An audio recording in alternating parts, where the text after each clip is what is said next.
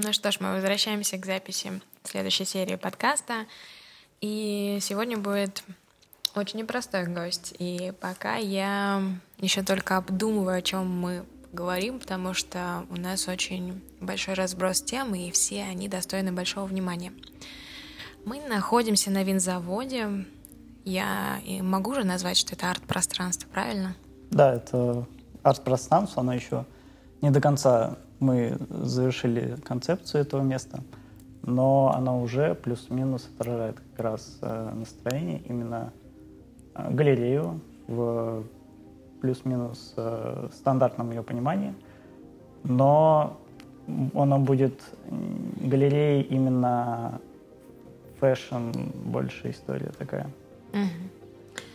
А, естественно, мы должны познакомить нашу аудиторию с тобой, но прежде чем ты представишься, я хочу сделать намеренно маленькую ремарку о том, как я нашла тебя и на какой платформе. Мы привыкли к тому, что мы часто вешаем ярлыки и даже не пытаемся разобраться в теме вопроса. И примерно то же самое человек испытывает некоторый дискомфорт и диссонанс, когда говоришь, что мы вот познакомились на Тиндере. Я давно не считаю эту площадку какой-то убогой или деструктивной, не знаю, как ее назвать. Не хочется говорить все эти неприятные слова, которые сегодня социум использует, но я считаю, что это огромная возможность выстроить коммуникацию с человеком, с которым ты можешь не встретиться в обычной жизни. Мне кажется, это самое замечательное, что э, дается человеку, и поэтому я хочу, чтобы ты сам представился, сказал свое имя и профессию. Ну, меня зовут Сергей, я э, свободный художник в полном понимании того, что я просто ищу себя. до, сих пор еще не нашел, но я работаю над этим. А сейчас вот я остановился в сфере fashion-дизайна. А, это очень необычная сфера, я бы даже сказал. Это совершенно новая, потому что я оканчивал вуз в рамках графического дизайна. Это не совсем та сфера, в которой я сейчас, которой я сейчас занимаюсь. А, но это чисто попробовать. Если не получится, пойду дальше. У меня еще много идей Мне очень понравилось, что когда мы готовились и проговаривали механику записи этого подкаста, ты сказал, что ты а, вдохновитель. И да, мне да. понравилось.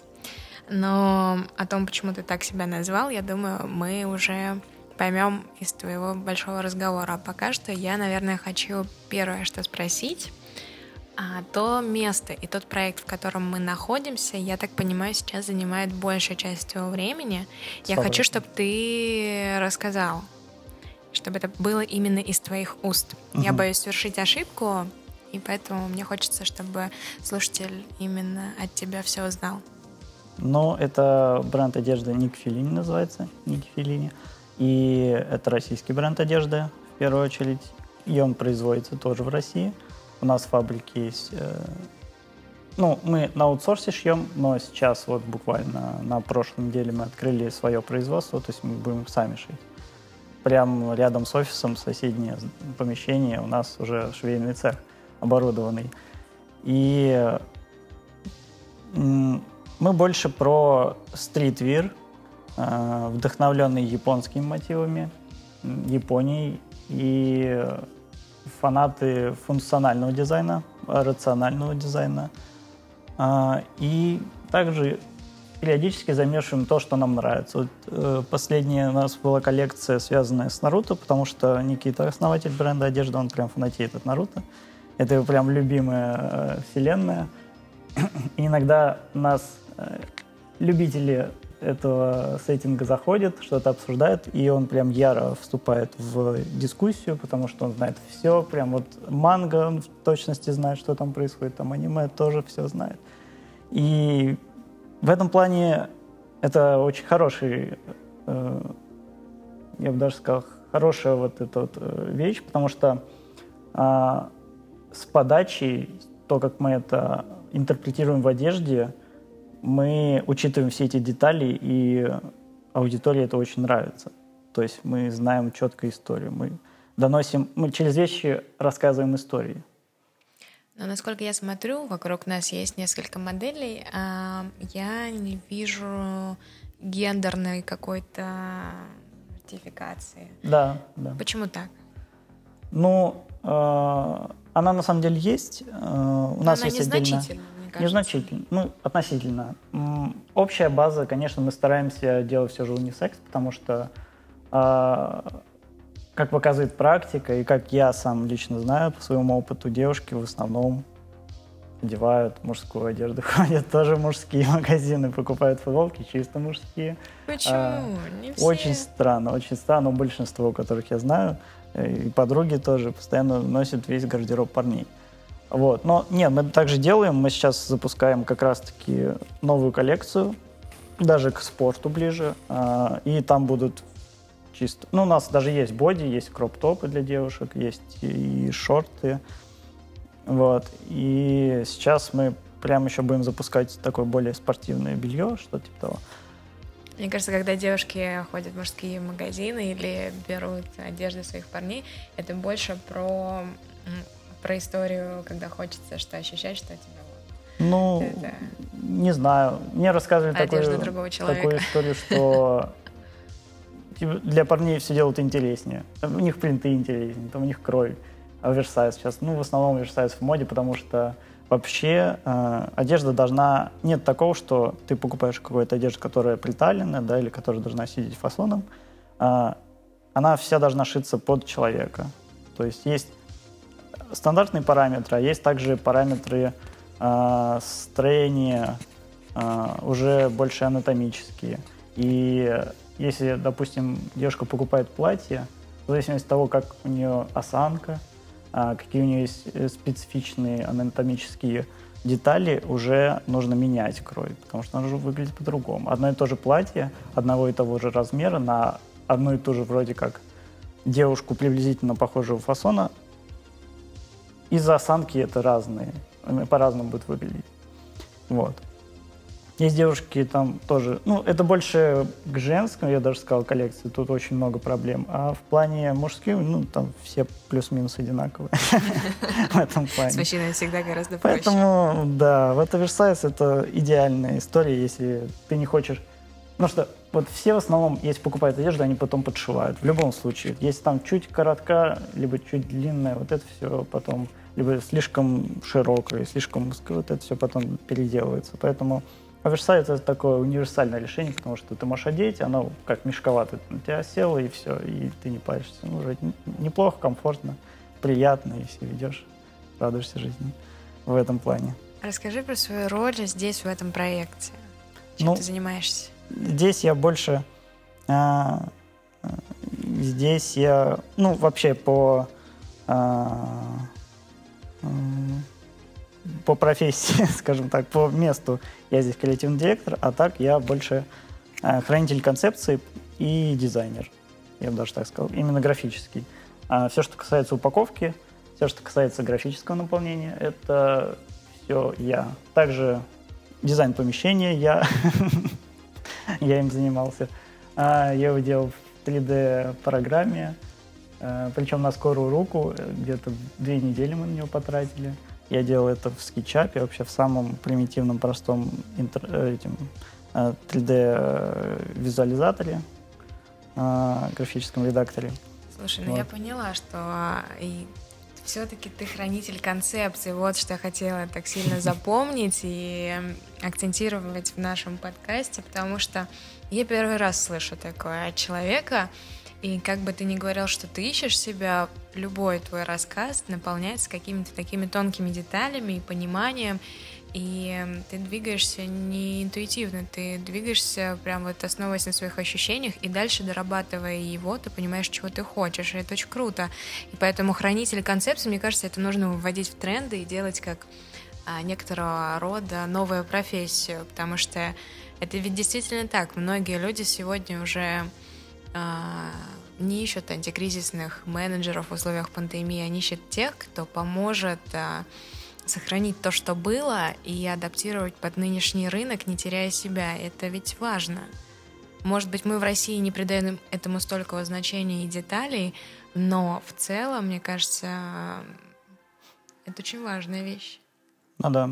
Не, ну вообще есть э, есть такое понятие, как евангелист. Это человек, который как раз-таки источник идей. Вот э, в компании Apple евангелистом и хранителем, опять, ну, хранитель концепции это немножко такое...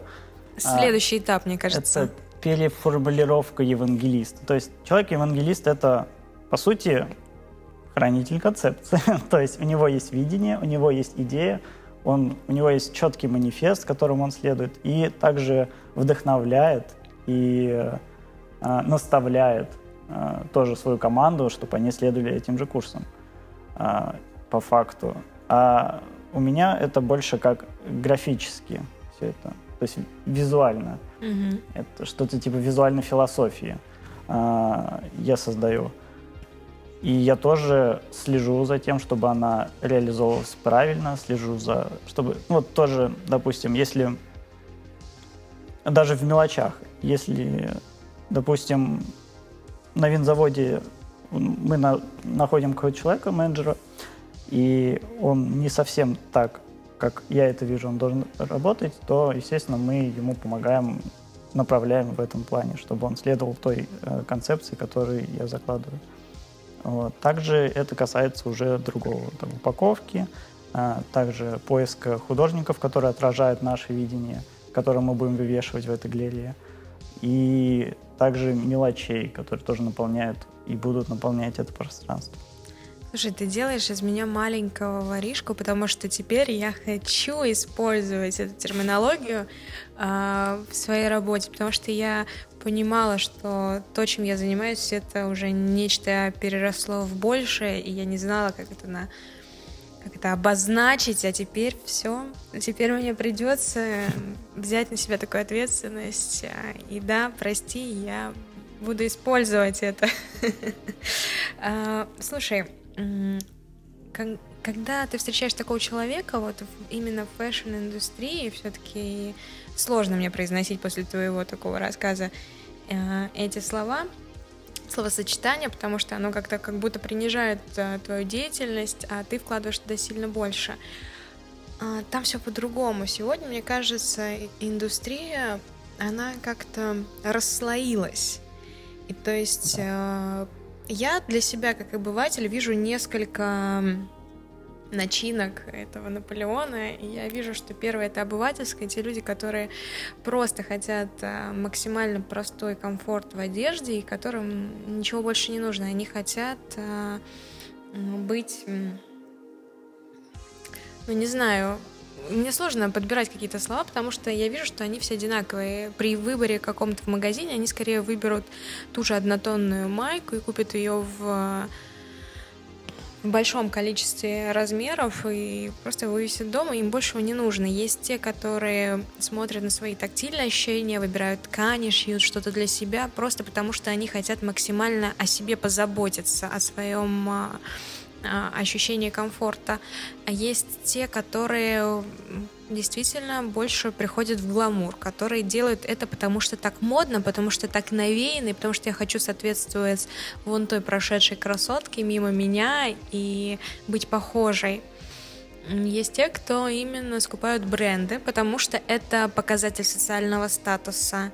Есть те, которые творческие, которые просто берут то, что им нравится, и, может быть, сегодня они будут несуразно выглядеть, но это полное выражение внутреннего мира, но как-то твое описание я пока не поняла, а, к чему относится. Я думаю, может быть, ты сам мне подскажешь и перенаправишь.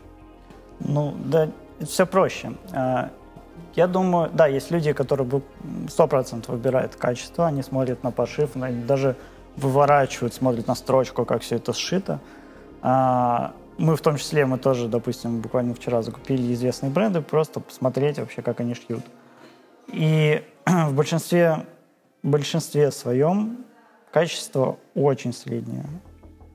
Даже хуже, чем мы делаем. И это очень странно. Ну, это логично, потому что, во-первых, они больше, у них э, пошив вообще не рядом с ними, потому что у них другой ТК, и вот эта вся история. Я к тому, что э, есть люди, которые выбирают качество, есть люди, которые стремятся за брендами, но отчасти эта страна больше не бренда, а истории.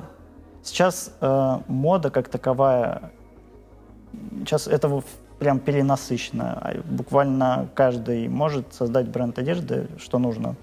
Скачать макапы футболок, скачать макапы худи, наделать свой дизайн, выложить в Инстаграм, все, ты бренд одежды. Максимально простой путь, вот прям вот максимально. И таких очень полно. А, купить футболку, это вообще сейчас не проблема. Как выделиться на фоне всего этого? И э, ответ очень простой. Нужно просто рассказывать истории. Ну, то есть люди больше не покупают вещи, они покупают истории. И это очень важно. Э, то, то же самое вот с Наруто, допустим. Люди покупают историю, потому что они знают, они пережили это. Они хотят быть сопричастными. И мы в том числе, мы тоже хотим быть сопричастными, показываем, смотрите, мы такие же фанаты, нам нравится то, что мы делаем. И это, мне кажется, правильный подход вообще к индустрии в целом, потому что ты хочешь что-то привнести, ты хочешь рассказать свою историю, ты хочешь показать свое видение. И тут уже люди оценят, им симпатизирует то, что ты делаешь, либо не симпатизирует. Либо они уже будут голосовать рублем за тебя. И тот факт, что мы уже выходим на мировой рынок, и у нас есть проблемы такие, что э, э наша российская аудитория переживает, что все скупят иностранцы. Допустим, у нас лимитированная коллекция, мы только тираж выпускаем, и люди боятся, что они все скупят зарубежные иностранцы, пока э, человек, допустим, пытается накопить, либо как-то выделить бюджет свой, распределить. Вот. Я думаю, сейчас больше нужно делать акцент на то, что ты хочешь именно рассказать. И очень важно иметь манифест того, что ты хочешь сказать. Ну, то есть, вообще, создание бренда одежды — это создание бренда как такового — это четыре или три простых этапа, по факту. Не нужно там какие-то, что-то там, маркетинг, вот это все. В любом случае, это какие-то там составляющие, но основа всего лишь три или четыре действия. Это а, понять, что ты хочешь привнести, а, заявить об этом — сдержать свои обещания и э, продемонстрировать, и все. Четыре этапа создания бренда. Максимально просто. И у нас люди этого не понимают, и они стопорятся, некоторые прямо на первом этапе, они не понимают, зачем они делают это. Некоторые просто копируют. Ну, в любом случае, это понятное дело, потому что мы не можем сейчас что-то создать уникальное. Это в любом случае продукт того, что мы видим, то, с чем мы, то, чем мы себя окружаем, то, чем, э, чего мы касаемся, это понятно, но э, люди даже пытаются что-то сформировать, что-то прям очень сложное. Иногда нужно быть даже проще относиться к этому. Э, нужно создать, э, ну, понять, что ты хочешь сказать этим. Потом показать, что ты этим, этим следуешь. Не только постоянно говоря об этом, но еще показывая, что ты этим живешь. Потому что очень многое... Ну, вообще люди в последнее время любят именно искренность. Если они видят то, что ты, да, ты такой, каким ты себя показываешь, то они этому верят и охотнее за тобой следуют. Если ты говоришь, но ты этим не следуешь, тут уже возникают вопросы. Вот. И все.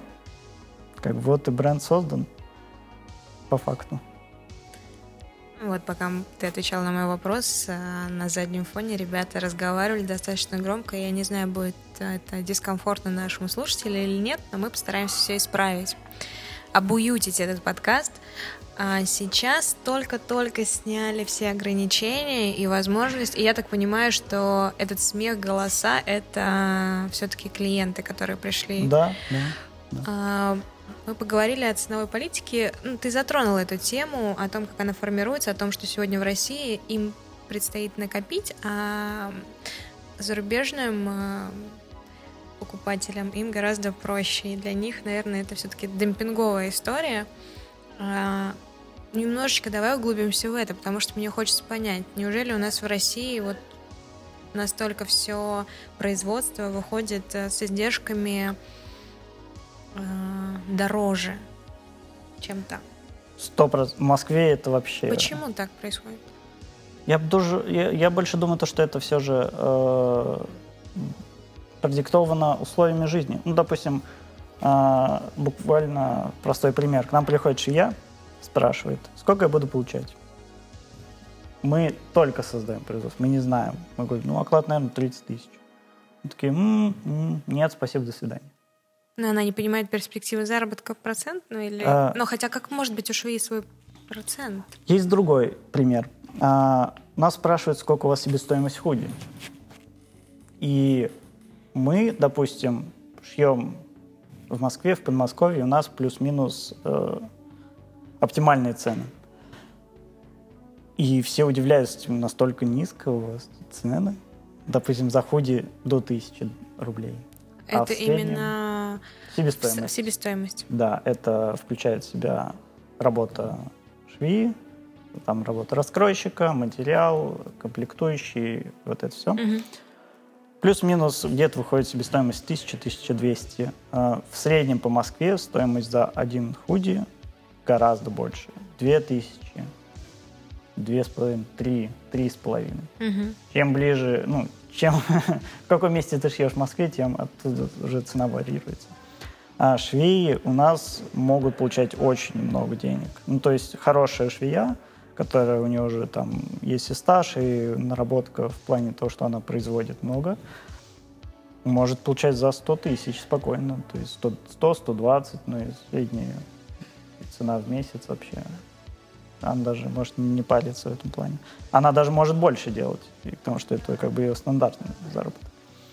Вот.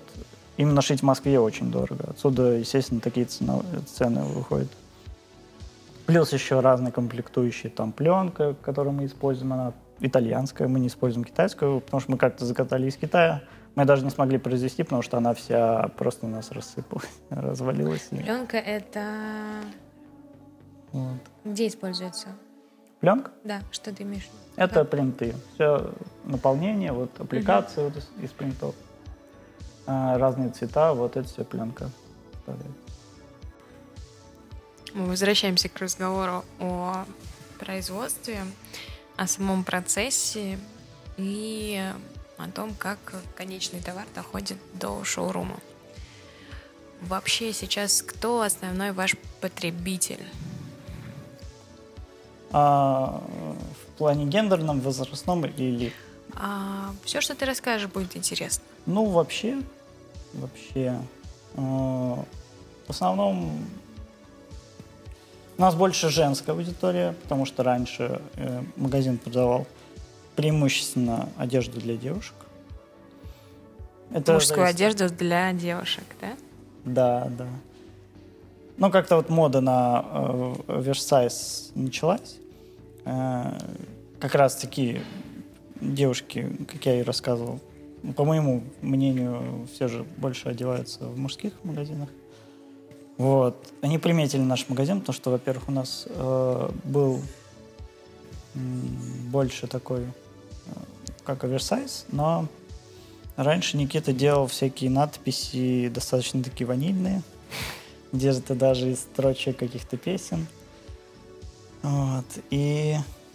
С какой грустью ты это произносишь? Да.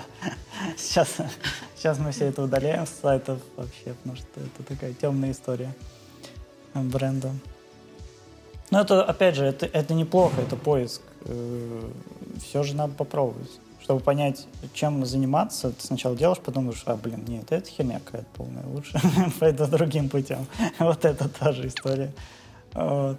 А так, молодежь, бывает, конечно, еще взрослые люди, ну, я бы даже сказал, они больше покупают, присматривают для своих детей, скорее всего. Вот. Это я больше сужу по статистике в Инстаграме. А, и сейчас я бы даже сказал, примерно 50 на 50 мужская и женская аудитория, потому что мы начали уже э, ориентироваться на что-то нейтральное, что-то интересное как девушкам, так и парням. Э, также касательно лимитированной коллекции по Наруто. Вот. Но периодически у нас ценник повышается из-за того, что мы хотим больше в качество ударяться больше заморачиваемся над дизайном, над подачей. Вот. Это, конечно, не, необратимый процесс. Тут мы уже иногда, вот буквально была прям реальная история, мы сидели, думали, как нам упростить, чтобы людям было дешевле. И мы сидели, думали, может вот это убрать, может здесь не так заморачиваться, может это упростить.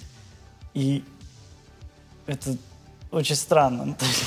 Как бы в принципе, очень странно слышать, что человек пытается все удешевить и меньше зарабатывать, просто чтобы сделать это для людей. Да, да, да. Мы иногда запускаем, вот мы два раза запускали такие достаточно э, щедрые акции, там по 30% скидки. Мы прям не какой-то там один-два дня, а прям уже вот сейчас с апреля мы начали. То есть уже, получается, третий месяц идут скидки. Вот. Чисто вот чтобы э, те, кто хотел купить, те, кто понимали, что им это им дорого, мы даем им возможность приобрести. Вот. Потому что мы потом все будем переделывать, и того, что сейчас есть, уже этого не будет. Как ты пришел вообще к этой деятельности и к этому производству? Mm. Чем ты занимался до этого? До этого я много чем занимался. Ну давай. До этого я занимался... Краткий обзор, тезисный, и мы остановимся на том, что вот э, даст больше отклик. Арт-студии. Это еще история со школы. Изначально это был клуб по интересам. Мы в школе это так обозначили. Занимались организацией мероприятий в барах, а, кручением пой горящих стафов, а, потом рисование э, на крышах граффити, первая наша проба. А, не акриловыми красками, там монтаны, как у нас сейчас все, а обычный какой-нибудь строительным строительным... Колером? Э, э, этим... Нет, нет. Забыл слово. Ну, короче, ну ладно, вспомним потом. Ну, короче, это строительная краска. И там всегда была ограниченная палитра, там белый, черный, красный, там еще какие-то другие сратые цвета. Мы такие думаем, ну, как нам из этого что-то сделать? И появлялись очень странные полотна, потому что как бы по цвету мы ограничены, твори как хочешь. Вот, это уж потом э, с приходом масс, массовости, массовой культуры в андеграунд такой, скажем так, а, ассортимент расширился, больше появилось э, граффити-маркетов. И теперь можно Монтану купить даже в Ашане, там в Леонардо можно купить. Это вообще раньше очень странно было. Сейчас. Что было дальше? А потом, ну, я все еще занимался арт-студией периодически, так, э, эпизодически. А я также пробовал себя в а, что-то типа ресторанном бизнесе. Я занимался кофейной точкой, помогал другу. И я там, как один из маркетинговых ходов, я разрисовал стаканчики. Я подумал, что это будет прикольно. И э, летом, особенно, когда кофе обычно никто не покупает, и мы стояли в таком месте, где люди больше шли за кофе в какой-нибудь Макдональдс, чем хотели, приходили к нам, а у нас, э, чтобы ты понимала, был хороший, качественный кофе. У нас был бленд. Э, и привозил его чувак, э, который... Он всю жизнь отдал кофе. Он катается по странам, ищет разные сорта. И лучшие э, договаривались с ними, чтобы заниматься этим. И также он э, дает в аренду кофемашину. Вот. Если ты берешь это в купе, там уже какие-то там скидки дает. Вот, помогает в этом плане. И мы такие стоим с крутым кофе, с, блин, с полуавтоматической э, кофейной э, эспрессо-машиной, и человек проходит, идет в Макдональдс, ему с аппарата просто так тыкает, кнопочку наливает, ему вот этот кофе, он идет. Больно было на это смотреть? Да. Поэтому я э, забил, я решил просто разрешил стаканчики в свободное время, когда особо ничего... Ну, там был прям дикий, простой, там по два часа никто не подходил. Естественно, чем еще заниматься? Не в телефон же залипать. Вот я рисовал стаканчики и просто их выставлял на витрине, потому что мне нравилось. Я ловил какой-то эстетический кайф с этого. И как-то однажды люди начали подходить, спрашивать, а можно в такой стаканчик сделать? Я такой, ну, в теории можно, говорю. Можете прийти завтра, я рисую на больших стаканчиках на 4, можете заказать сейчас напиток, прийти завтра его забрать. Я раз нарисую. Как усложнял ты им задачу? Да, но я гарантированно делал продажу максимальной позиции. Самый дорогой. Хитро, хитро. И плюс у тебя уже второй раз приходит человек. Это второе касание с потребителем. Во-первых, да. Во-вторых, он выкладывал в Инстаграм. Третье. К нему приходил, он еще приводил друзей. Четвертое. Люди еще смотрели по сторонам, что вы нифига себе, что это такое. То есть, ну, я гарантированно прям вот очень много делал продаж. Мы подняли тогда выручку на 30%. Это, это очень много. А, по сравнению с тем, что было раньше. Вот. И э, я прям реально заморачивался. Потом я спрашивал, что им интересно, на какую тему нарисовать. Обычно я просто как-то красиво расписан, а потом уже более сложно. Вот. Потом я ушел. А, а, не знаю, кстати, занимается он этим до сих пор или нет, но было бы интересно посмотреть, что он сейчас делает. Вот. Потом я занимался э, что-то типа отельным бизнесом. Э, меня позвали, там была вообще интересная история, у меня подруга там работала менеджером. Э, это где было? Это было в компании Малет. Угу. Они занимаются субарендой, они просто арендовывали не знаю, насколько это законно. Сейчас звучит или нет, но вообще это как бы около закона. А, занимаюсь субарендой. То есть э, брали помещение под э, сдачу uh-huh. и формировали какой-то там отельный, что-то типа отельной концепции. То есть у них несколько апартаментов, и вроде как отель uh-huh. считается. И э, мне тогда предложила подруга тогда написала, сказала, парни ищут дизайн, дизайнера логотипа, им нужен логотип. Я говорю, окей, там за 25 я им сделаю. Они такие, сейчас я спрошу. Буквально через 5 минут пишет, ой, нет, слишком дорого для них. Я такой, ну окей, ладно. А, Причем я удивился, обычно это вроде как плюс-минус от средняя стоимость. На тот момент, я думал. Вот. И я сказал, окей, если они хотят, я могу просто прийти, рассказать, почему такая стоимость, и плюс-минус дать им какие-то советы, если они будут заказывать у другого человека логотип. Ну, такой, окей, приходи, вообще нет вопросов. Вот я пришел тогда. А, меня они встретили, два, было два парня. Один больше как управленец, второй больше по финансам.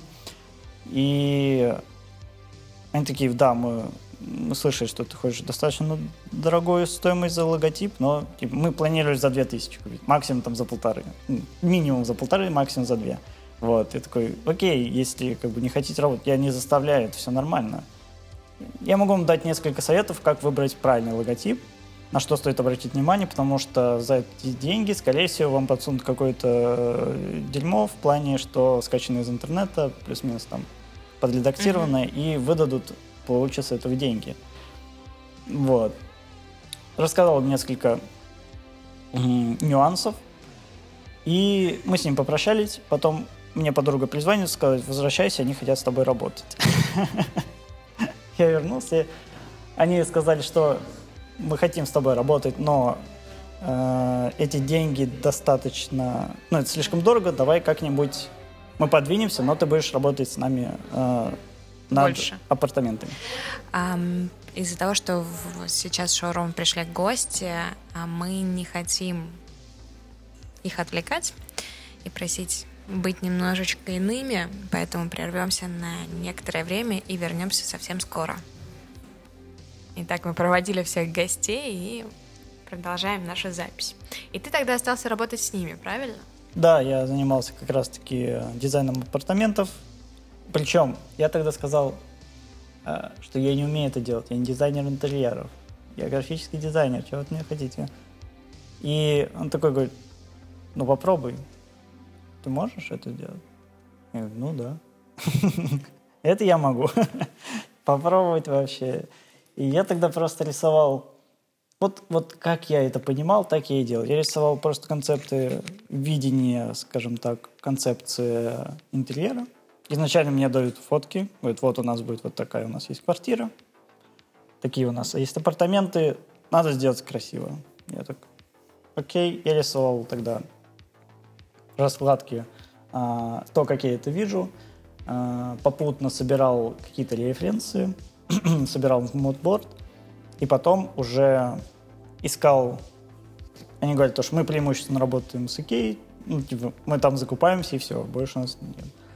Меня это всегда дико бесило, и я их приучил искать не только в Икее мебель. То есть вот прям вот какая нравится мебель, такую там берите. А, там единственное просто, почему именно Икея, она была в любых странах. То есть в любой mm-hmm. стране есть Икея плюс-минус. И приходилось делать апартамент там не только из Москвы, а там еще из в Берлине делать, а, в Греции. И постоянно...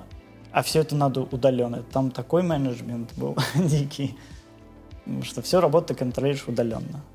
Вообще без даже шанса то, что ты можешь туда приехать. И тут я понял, насколько важно контролировать процессы на удаленной работе, насколько это сложно и сколько затрачивает этим менеджментом. Ну вот. Э, я просто делал визуализацию, потом собирал, э, делал, как называется, лист закупок, uh-huh. что нужно. Рисовал плюс-минус, что где стоит. А, и все это отправлял менеджеру на месте, он сам закупается, сам расставляет, потом делает фотографии, и я уже смотрю, насколько правильно меня поняли. Если неправильно, я уже там пишу, вот здесь это не так стоит, здесь подвинуть, и плюс-минус. Но в большинстве случаев расставляли, на мое удивление, все так, как я это видел. Причем ориентируясь на карандашный рисунок. То есть вот на карандашный Знаешь, а, из твоих рассказов складывается целая тенденция. И что я замечаю, ты находишь на своем пути людей, которым чувствуешь какую-то эмпатию, и тебе нравится то, что они делают, но ты понимаешь, что это не финальный продукт, это только середина, только начало. Ты привносишь туда свое видение, свой талант, а, стилизируешь их, даешь им какой-то стимул для продвижения дальше, открываешь новые пути возможностей, как только ты понимаешь, что твоя ценность в этом проекте на самом пике – ты идешь в следующий. И даешь им возможность дальше развиваться естественным путем, самим. И мне кажется, это очень круто, потому что так легко относиться к настолько достойным проектам очень сложно, потому что чаще всего люди закапываются в них, остаются навсегда и боятся отойти. И это самая большая проблема, когда мы относимся как а, к продукту производства, как к человеку, к ребенку, к чему-то uh-huh. очень близкому, это, возможно, хорошо, это чувственно, но это это не про коммерцию, это не про бизнес, и это не стыдно говорить. И мне очень нравится, я первый раз встречаю такого человека, который так легко перетекает из одного проекта в другой, и в том числе не то, что оставляет их в какой-то там а, долговой яме, а наоборот, на самом пике дает им возможность расцвести и забрать эти лавры себе и двигаться дальше. Это очень круто, мне очень приятно. И знаешь, а, мы укладываемся с тобой в наш тайминг, у нас остается достаточное время, и я хочу дать тебе от себя возможность высказаться. Это время, которое ты можешь использовать и сказать то, что считаешь нужным. И как раз выключилась музыка, ушли гости из шоурума, и я думаю, что это, наверное, знак. Поэтому твое слово. Ну, я могу просто сказать, что вообще э, про себя. Ну, плюс-минус э, люди понимают то, что я говорю, э, могут на себе это примерить и что-то даже вынести. А, с детства, вот прям с детства, я всегда хотел показать людям, что у меня в голове. Я всегда знал, что у меня есть два пути. Это либо рассказать, либо показать. А, рассказывать на тот момент я не очень хорошо умел, да и вообще выразить как-то свои мысли. Во-первых, потому что я был слишком мелким, чтобы знать все, что я хочу рассказать. У меня был один путь. Это листок бумаги, карандаши цветные и, и все. И тут у меня появился стимул. А, я всегда рисовал, я смотрел, что я нарисовал, и всегда это было примерно так, то, что да, мне нравится, что я нарисовал, примерно так я и вижу, но не до конца. И вот это вот не до конца всегда стимулировало меня рисовать больше. То есть это не настолько правдоподобно, не настолько реалистично. И каждый раз вот я двигался, сам себя обучал. Я даже не окончил никакие курсы. Меня однажды мама привела в художественную школу, сказала, вот тебе нравится рисовать, рисуй. Я отсидел там одно занятие, понял то, что ну нафиг мне это. Человек ничего не понимает. Я буду рисовать сам, потому что я умею. На тот момент, как я думал. И это меня двигало постоянно по жизни, что стимулировало меня лучше рисовать, постоянно работать в этом плане над собой и совершенствоваться. И по факту даже вообще у меня сформировалась такая мысль, э, что я хочу оставить что-то после себя. Поэтому я в поиске постоянно. Я перепрыгиваю из одной сферы в другую, потому что я пытаюсь понять, насколько это мне имп- э, импонирует, э, насколько я уверенно себя чувствую в этом. И касательно бренда одежды, вот опять же, каждый раз, с кем я работаю, я вдохновлял. Э, с арт-студии я постоянно вдохновлял на то, что можно делать красивые вещи. Я постоянно рисовал проекты, э, делал... Из последнего нас... Мы работали с э, фестивалем Таврида. Мне сказали, нарисуй главную сцену. Вот прям не ограничивайся, вот нарисуй. Я им нарисовал главную сцену. Это было просто чумовая такая штука. Я потом как-нибудь тебе покажу. Позволь мне направить твои мысли. Ты говорил да. про себя, и ты говорил, что да. не до конца ты это делаешь. И мне очень хочется, чтобы ты вот этот вот спич свой продолжил именно в угу. этой. Ты есть, мне кажется, нечто большее, чем эти проекты, и ты отдельный, но иногда в нашем разговоре это чувствовалось, что ты а, пытался намеренно себя с ними коллаборировать как-то оставляя и умаляя свои достоинства, хотя... Ну, во мне есть, э, называется, синдром самозванца, когда ты не до конца понимаешь, на что ты способен, да? принижаешь себя постоянно, что типа, ну, я не настолько хорош. Но, с другой стороны, я даже скажу это более верно, мне нравится экспериментировать, пробовать себя в чем-то новом. Э, я занимался много чем. То есть вот сфера fashion — это вообще совершенно другая сфера.